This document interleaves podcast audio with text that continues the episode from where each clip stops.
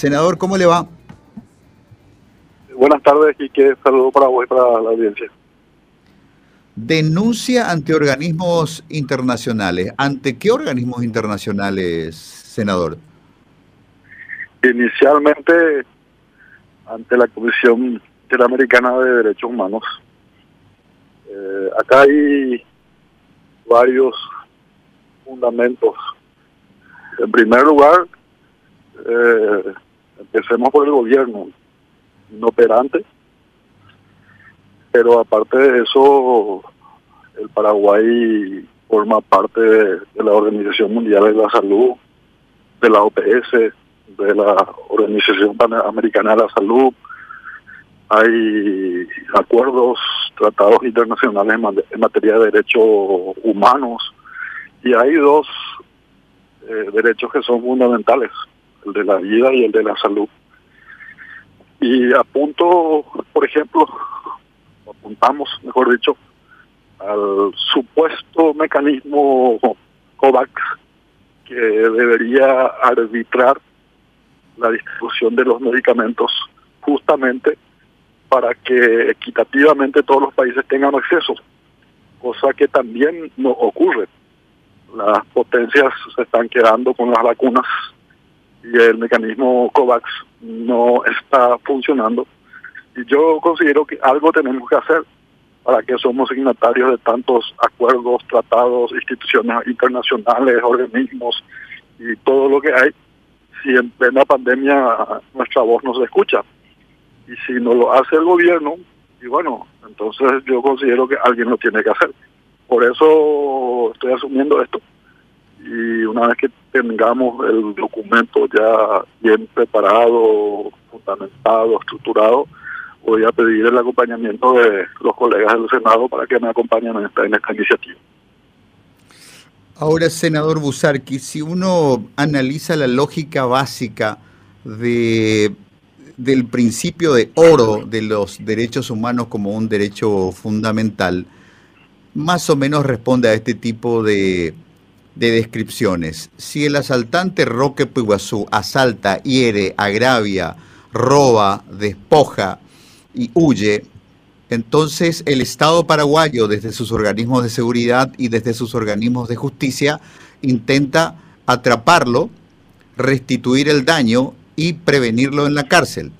Ahora, si el que asalta, roba, mata, hiere, agravia, es un comisario o es un militar o es un ministro del Interior, entonces los organismos de derechos humanos se activan para protestar una situación donde el Estado que debería proteger al ciudadano lo ataca, lo agravia por razones de credo político, religión, sexo, etcétera, etcétera. ¿Cómo aplicaría esta cuestión que le afecta a muchísimos países del mundo para convertirse en un caso de derechos humanos?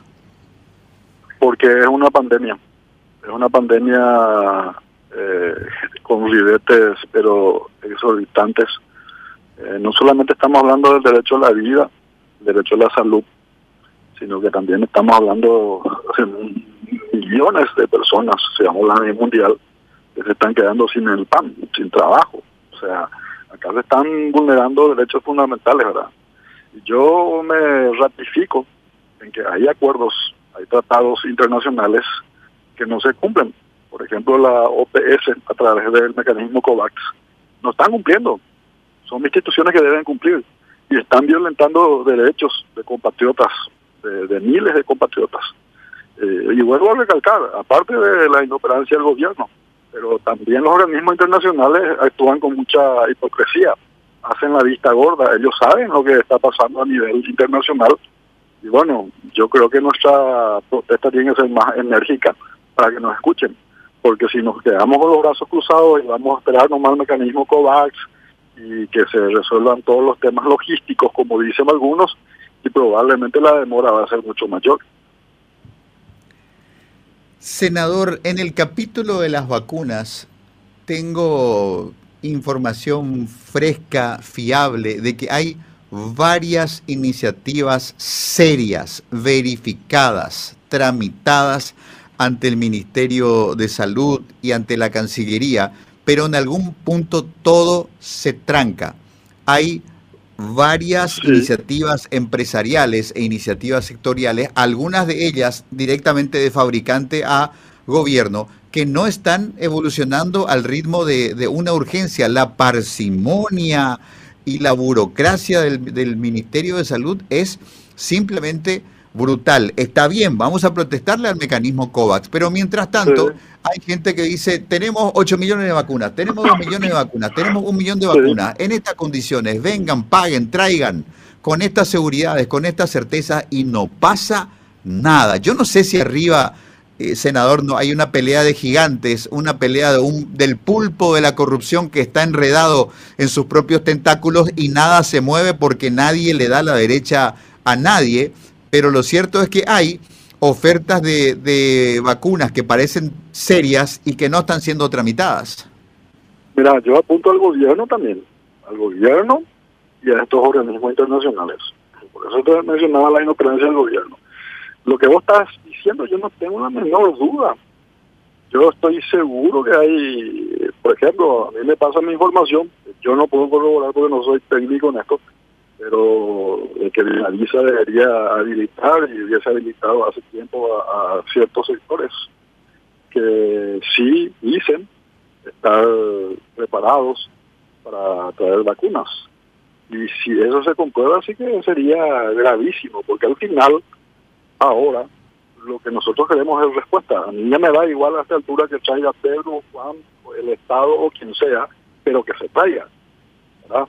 Y, se huele que hay intereses bastante poderosos, probablemente, y es lo que se comenta con mucha fuerza.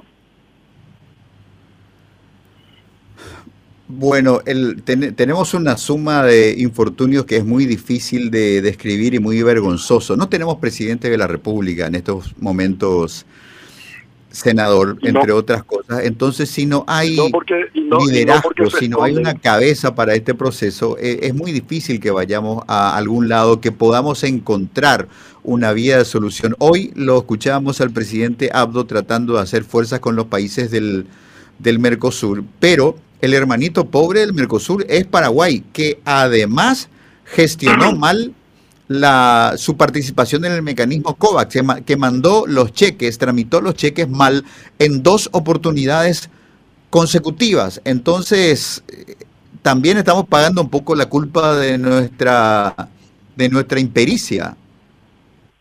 Mira, la impericia se nota y vayamos a los resultados. Miremos a los países del mundo miremos Paraguay y miremos en qué posición estamos, ¿verdad? Eh, eso está muy claro. Y de hecho, el presidente para mí, eh, a pesar de, la tormenta, de la situación, de lo difícil, él debería poner la cara. Él debería salir a, conversar con la ciudadanía, a explicar lo que pasa, a poner pecho, a liderar esto. Ahí se reconoce a los, a los, a los capitanes, ¿verdad? Eh, no comunicaditos y decretos sobre decretos y seguir apretándole finalmente a la gente más humilde. Mucha gente se está quedando sin trabajo, hace que vende fruta, que vende remedio yuyo, hace que tiene el pequeño kiosco. Ah, sobre ellos todo el peso de la ley, por el tema de la cuarentena y la pandemia, pero yo no veo, veo otros sectores que están trabajando tranquilamente, o sea, eh, ese sentido, esa sensación de una profunda injusticia y un Estado paraguayo con su justicia, entre comillas, implacable con los más débiles, permisivo con los mismos sectores de siempre, es lo que le quita legitimidad al gobierno. Senador Enrique Salim Busarquis, y luego está la cuestión de Taiwán que tiene un arranque de celos, que tiene una, una comezón de celos cuando Paraguay abre vías o explora la posibilidad de comprar vacunas de la República Popular China. Y sin embargo, a Taiwán no le importa que prácticamente el 90% del parque automotor de vehículos nuevos que circulan en Paraguay son autos chinos, la maquinaria agrícola es china, los celulares son chinos. Y también curiosamente para que haya autos chinos, eh, topadoras chinas y celulares chinos y computadoras chinas, hay capital taiwanés invertido en la República Popular China fondeando esas iniciativas tecnológicas. Entonces, Taiwán no tiene ningún problema en que sus bancos inviertan en, en China, pero cuando Paraguay necesita vacunas, entonces ellos están dispuestos a enojarse. No le enojan las maquinarias, no le enojan los celulares, no le enojan los insumos industriales, justo le enojan las vacunas. Mira, el gobierno es el que maneja la política exterior. Y si tenemos un gobierno sumiso, inútil, y que no es capaz de defender la soberanía, es culpa del gobierno.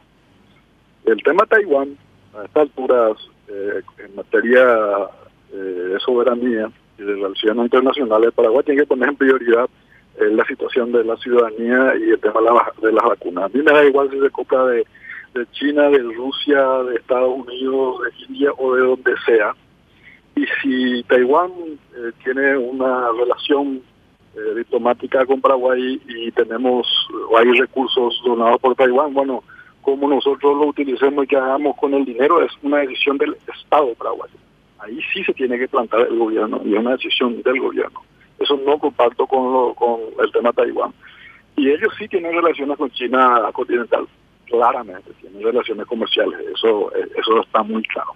Eh, pero de, de ahí condicionar que no se pueda utilizar para comprar vacunas chinas o, o sea eso eso me parece que es otra cosa totalmente diferente Don Enrique Salim Busarquis, ¿cómo andan las cosas en la interna partidaria? ¿Cómo están los procesos eh, electorales pendientes? ¿Ya se zanjó la cuestión de la existencia real o presunta de dos tribunales electorales independientes? ¿Cómo va eso?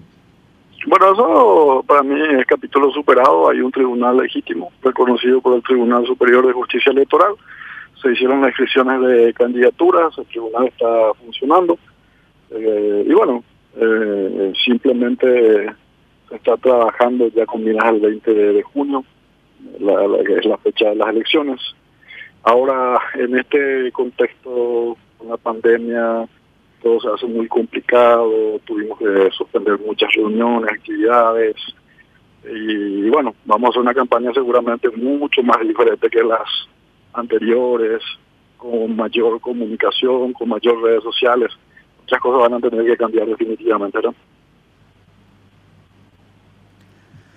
Bueno, esperemos eh, cómo se van dando estos acontecimientos que son importantes. Ojalá un baño de sensatez en la alta dirigencia del PLRA pueda destrabar estas situaciones, porque eh, parece que en el caso de la Casa Azul la testarudez es un problema más feo que el COVID.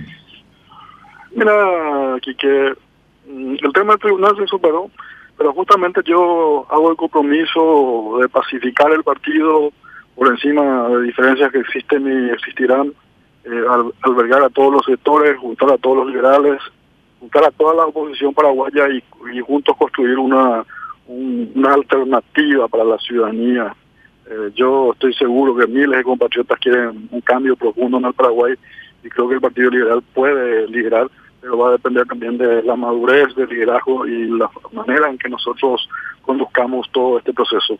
Y bueno, justamente estamos en eso. Senador Busarquis, muchísimas gracias. No, gracias a vos, Saludos a la audiencia.